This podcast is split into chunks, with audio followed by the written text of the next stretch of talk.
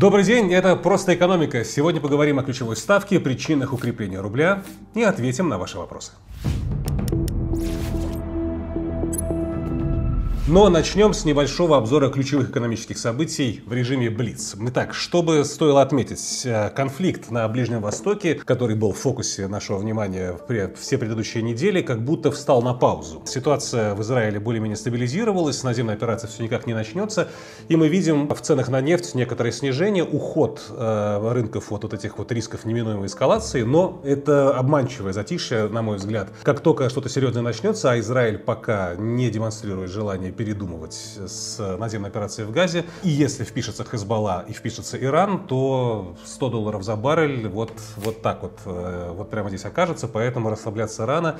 Э, это пока лишь временное затишье. Эпоха нефти и газа заканчивается или не заканчивается. Фактически поспорили на этой неделе э, Международная энергетическая организация, которая выпустила свой ежегодный доклад World Energy Outlook, где они, собственно, еще больше ужесточили свой свой прогноз по будущему нефти и газа в мире. Они полагают, что уже до конца этого десятилетия пик потребления и нефти и газа будет пройден, дальше будет некое плато с тенденцией на снижение потребления. То есть какие из этого рекомендации для нефтяных компаний? В разведку инвестировать не стоит, в новую добычу инвестировать не стоит, это все уже через 10 лет э, не будет окупаться. Но фактически э, с этой организацией, которая по большому счету анти-ОПЕК, то есть если ОПЕК это организация производителя нефти, то МЭА это организация по большому счету потребителя нефти. И фактически с ней спорят крупнейшие нефтяные компании США. Только за этот октябрь Exxon за 64 миллиарда долларов купила сланцевую Pioneer э, Natural Resources, а Chevron за 53 миллиарда долларов покупает еще одну нефтяную компанию Hess Corporation. То есть оба американских нефтегазовых гиганта не маленькие деньги ставят на то, что нефть будет приносить деньги еще много-много лет. Биткоин на этой неделе дорожал более чем на 10%. Случилось это в ночь на 24 октября, после того, как э, на сайте американской э, клиринговой компании DTCC появилась информация о неком тикере ETF на биткоин от компании BlackRock. Потом эта информация туда исчезла, но одного вот этого факта э, криптофанам хватило для того, чтобы вот поверить, что вот наконец-то от американской комиссии по ценным бумагам биржам пришло подтверждение на то, что можно запускать запускать полноценный биржевой ETF на, на главную крипту мира. После того, как эта информация с сайта DTCC исчезла, случилась коррекция в цене на биткоин, но 34 тысячи примерно вот на момент записи этой программы биткоин удерживает. Вообще слухи о том, что вот-вот одобрят какой-то ETF на биткоин уже там не первый месяц будоражит криптосообщество в мире. И если, когда и если э, такой ETF появится, да, можно ожидать роста цен на биткоин. Насколько это уже как бы э, криптоэнтузиазм каждого инвестора э, определяет вот эти вот, э, где потолок, куда эта ракета улетит. Но э, давайте все-таки дождемся, когда все-таки будет утвержден такой ETF. Гарри Генсер, глава комиссии по ценным биржам, похоже, не тот человек, который готов так просто разрешить появление э, подобного, э, подобного инструмента.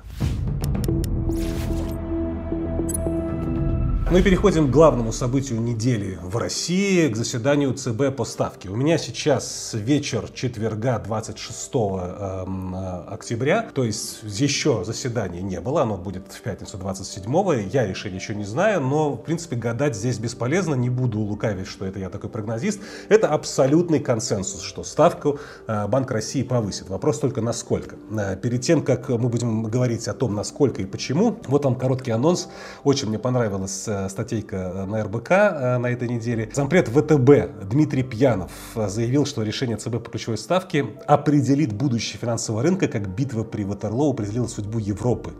Э, его описывает политику ЦБ как борьбу с инфляцией до последнего кредита. Откуда столько пафоса, сейчас э, подробнее разберемся. Но, в принципе, да, это заседание ЦБ по ставке очень важное, э, потому что после него кредиты станут еще дороже, депозиты в рублях станут еще более привлекательными, рост экономики еще более затормозится, по крайней мере, в тех сферах, где потребление и инвестиции завязаны не на льготные кредиты, а на рыночные, потому что ставку ЦБ точно повысит. Ну, я напомню, что ЦБ, двигая ключевую ставку, борется с инфляцией. Если инфляция разгоняется, ЦБ повышает ключевую ставку, чтобы кредиты стали более дорогими, чтобы потреблять стало дороже, чтобы э, с, немножко сбросить э, объем спроса, и те, кто хотел бы в ответ на высокий спрос продавцы поднимать цены на свою продукцию, не могли это так легко делать, тем самым инфляция бы тормозила.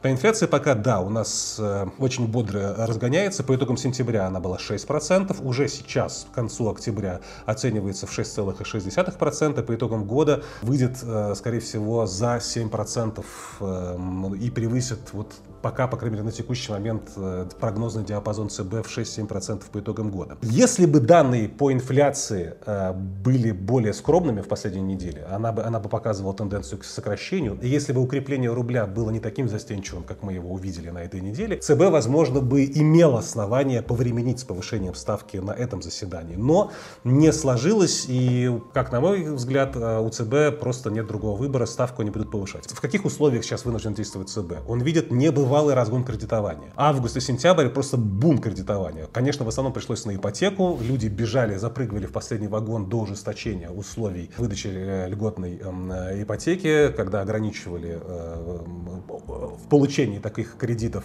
людей уже с высокой долговой нагрузкой, повышали требования к первоначальному взносу. И мы действительно видим, что после очень-очень мощного взлета выдачи новых кредитов, причем всех и потребительских, и авто, и авто, и уж тем более ипотеки, в августе-сентябре с октября, скорее всего, э, будет ощутимое охлаждение на этом рынке. Многие ограничения как раз с 1 октября заработали, так что кредитование уже будет сдуваться. Уже э, вклад ЦБ в то, чтобы кредитование подсдуть, э, сделал. И, кстати, возвращаясь к Дмитрию Пьянову, его Ватерло, эм, именно об этом он и говорит, о том, что увеличение ключевой ставки, вот даже процитирую сейчас по РБК, мы двигаемся к сценарию, когда мы скатимся в какой-то вариант Бразилии, когда только субсидируемые кредиты будут выдаваться. То есть кредитование не остановится полностью, полностью, но жить будет только в субсидируемых сегментах. Семейная ипотека, военная ипотека, поскольку в потребительском кредитовании субсидирования нет, оно серьезно замедлится. И по большому счету, да, мы именно это и видим. Ипотека, ипотека на вторичке сжимается, а, потребительское кредитование по первым данным за октябрь э, сокращается, по автокредитованию тоже мы увидим это сокращение, по лимитам по кредитным картам тоже это будет. Только льготная ипотека и всякая ипотека там айтишная, семейная, она еще будет как-то жить. Но, с другой стороны, увеличение ставки э, помогает ЦБ э, бороться с с э, ростом инфляции э, и ростом потребления еще увеличением как бы сберегательной, э, так точнее будет сказать, активности населения.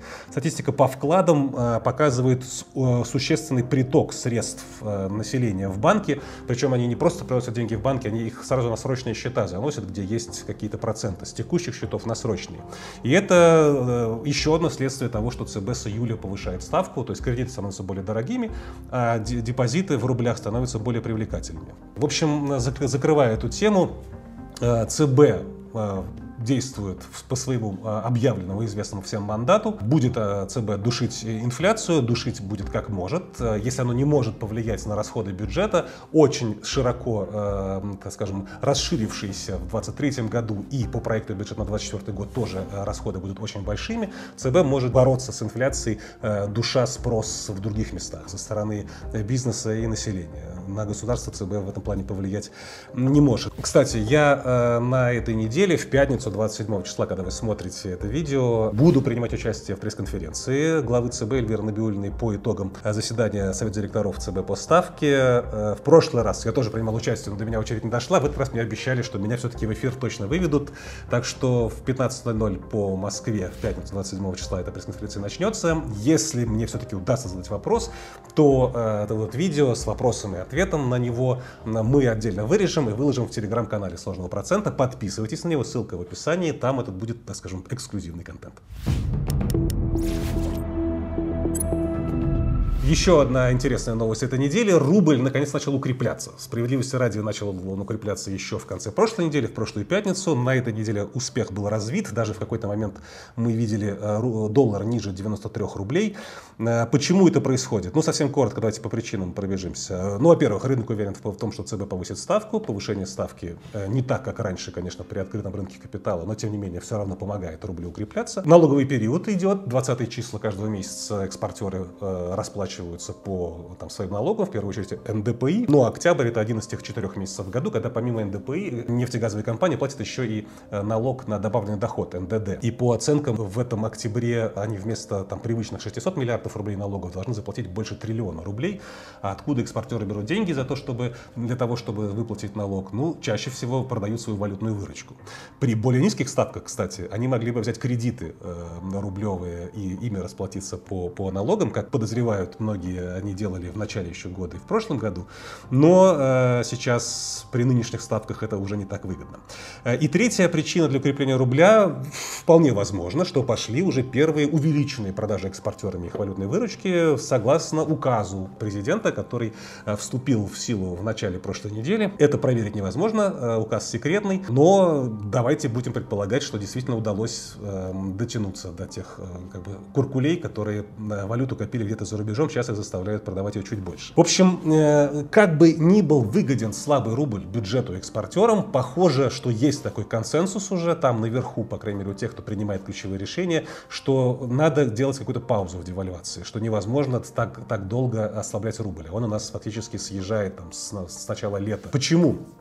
Э, ну, во-первых, у нас вот просто, просто пример. Помимо того, что потребителям тяжело, потому что во многом есть импортные составляющие, соответственно, это все дорожает. Плохо импортерам, которые параллельным импортом сюда тащат то, что нужно для развития экономики, но из-за того, что рубль ослабляется, им становится делать все труднее и труднее. Страдает уже отечественное производство. Вот на прошлой неделе выходили итоги опроса, который провел Институт Гайдара среди промышленников, и 35% руководителей промышленных компаний считают ослабление курса одним из сильнейших ограничений для промышленного роста роста. 35% максимум с 2016 года, э, с тех пор, когда была, помните, еще та э, посткрымская девальвация, такого количества ответов, что именно рубль слабый мешает э, промышленности расти, такого количества не было. И, кстати, население, в принципе, настроилось на то, что девальвация продолжится со временем.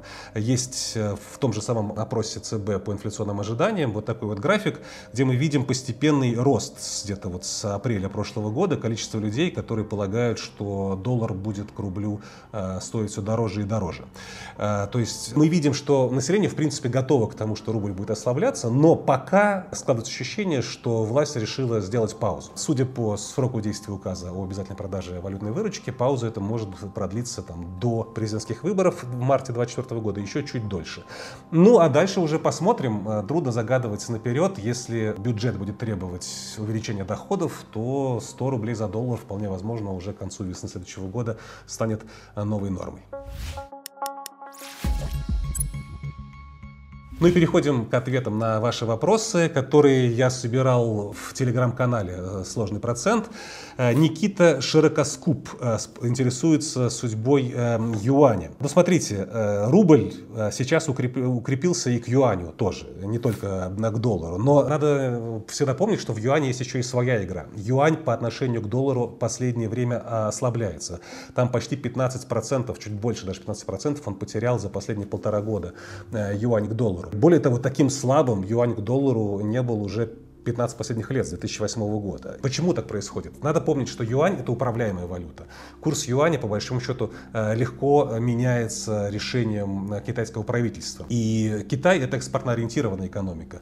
Чем слабее курс национальной валюты, тем э, легче чувствуют себя экспортеры. В отсутствии такого вожделенного спроса с опорой на внутренние силы, на внутреннее потребление, Китай ослаблением юаня поддерживает свой экспортный, экспортный сектор. Из-за того, что это вполне управляемое государством там валюты, каким-то образом прогнозировать там рыночные возможные колебания курса юаня, это как бы дело неблагодарное. Вот товарищу Си нужно сейчас слабый юань, потом товарищу Си нужно будет э, крепкий юань, все может э, поменяться. Посмотрите просто на график юаня там до 2004 года, это вообще было просто, просто прибитая ровная прямая. И дальше то, как он похоже на какие-то там э, рыночные флуктуации, ну, не совсем. Эти все рыночные флуктуации, они все равно подконтрольны э, китайским властям. Но, э, отвечая конкретно на ваш вопрос, ну, я могу за себя лично ответить есть э, у меня был э, небольшой рублевый вклад, я его уже там в прошлом году перевел в юани, там не меньше там, 11 э, рублей за юань по такому курсу перевел. Почему именно в юане, а не в какую-то другую валюту? Потому что там ставка процентная в районе 3%,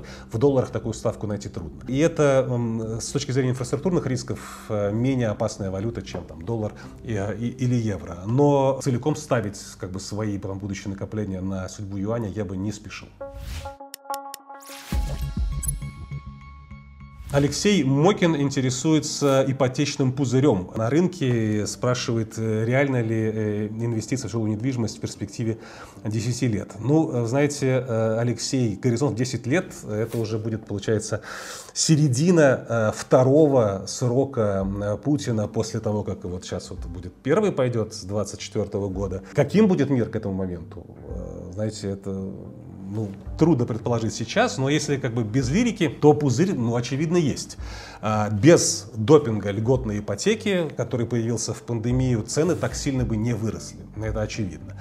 А у строителей мощное лобби. А сколько раз пытался ЦБ там, свернуть льготную ипотеку, не получалось. Правительство так или иначе перепридумывало эту программу, продлевало ее. Но уже сейчас при текущих ставках льготная ипотека даже для государства становится слишком дорогой игрушкой. Минфин уже неоднократно намекает, что как бы, ну, мы не можем, э, когда ставка так сильно у ЦБ выросла, вот такую разницу банкам компенсировать между льготной ставкой и э, фактически как бы, ставкой ЦБ. Так что этой веревочке конец видится. Может быть, в каком-то обрезанном виде, там, с ограничением э, к допуску к этой программе льготная ипотека останется в следующем году. Но такой вот как бы безусловный вход в эту программу для всех, кто просто хочет зайти, он уже как бы на горизонте виден. Конец вот этого безусловного допуска. Так что как только это, этот вот массовый этот допинг закончится, охлаждение рынка, ну, как бы очевидно начнется мы уже можем ожидать, что объем продаж будет сокращаться, но э, скажется ли это на рублевых ценах, вот тут вот э, вопрос. Как по мне, из-за инфляции в целом рублевые цены, я не ожидаю, что они сильно просядут. Может быть, даже останется там рост такой на, на уровне фоновой инфляции. Но э, если мы говорим об инвестициях, а не, не о жилье, а не о том, что там проживать, то тут давайте мы посмотрим не только в рублях, а и в валюте стоимость квадратного метра. Э, например, в Москве в 2008 году квадратный метр в долларах стоил 6 тысяч. Э, сейчас меньше трех. И это еще 6 тысяч долларов тех. Э, добавьте еще инфляции, то есть получается в тех долларах сейчас это уже в районе там чуть больше 2000 долларов, вот, если с 2008 годом сравнивать. Поэтому с точки зрения инвестирования, ну, прямо скажем, не очень история. Ну и, наконец, Дис э, спрашивает, до какого уровня может укрепиться рубль. Ну, смотрите, на ваш э, вопрос ответ никто не знает, но э, можно поразмышлять. В бюджет 2024 года заложена цена в 90 рублей за доллар. Это важный ориентир от правительства всем, кто готов и к нему прислушиваться, что особо дешевле правительство не хотело бы видеть рубль.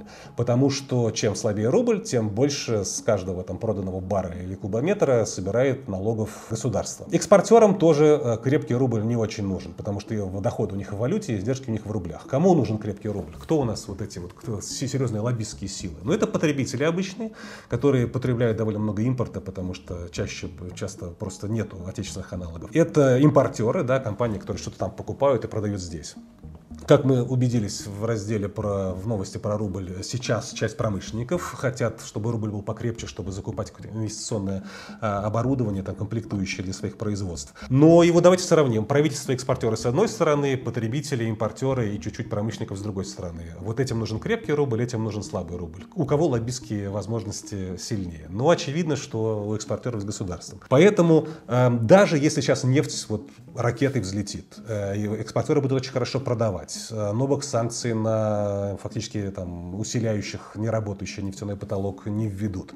Э, ну, мы можем увидеть укрепление рубля до 85, ну, может быть, там 83. Но дальше уже правительство начнет вмешиваться. Им не нужно сильнее. Они же, помните, у них бюджет сверстан при 90 э, рублях за доллар. Поэтому начнут интервенции валютные, начнут возвращать к своим заветным 90 рублям за доллар. А вот в обратную сторону, если полетит, там, 100 и выше, ну да, в какой-то момент, может быть, они там там еще, вот как это мы видели в сентябре-октябре, попытаются какие-то меры предпринять. И до президентских выборов, чтобы народ не смущать трехзначными курсами, скорее всего, будут стараться предпринимать такие меры. Ну а дальше, ну если бюджетная необходимость потребует, ну и будет 100, ну будет 105. Ну, в конце концов, когда-то было там 30 рублей, вот, в страшном сне 100, 100 там, рублей за доллар э, не могло привидеться, но, видите, уже как бы 90 все радуемся. Поэтому, отвечая коротко на ваш вопрос, вероятность того, что рубль пойдет на 60, в ту сторону, в сторону 60, как по мне, намного ниже, чем вероятность того, что рубль пойдет на 120, но не сейчас. Вот примерно так я бы ответил на ваш вопрос. И на сегодня у меня все. И до скорых встреч.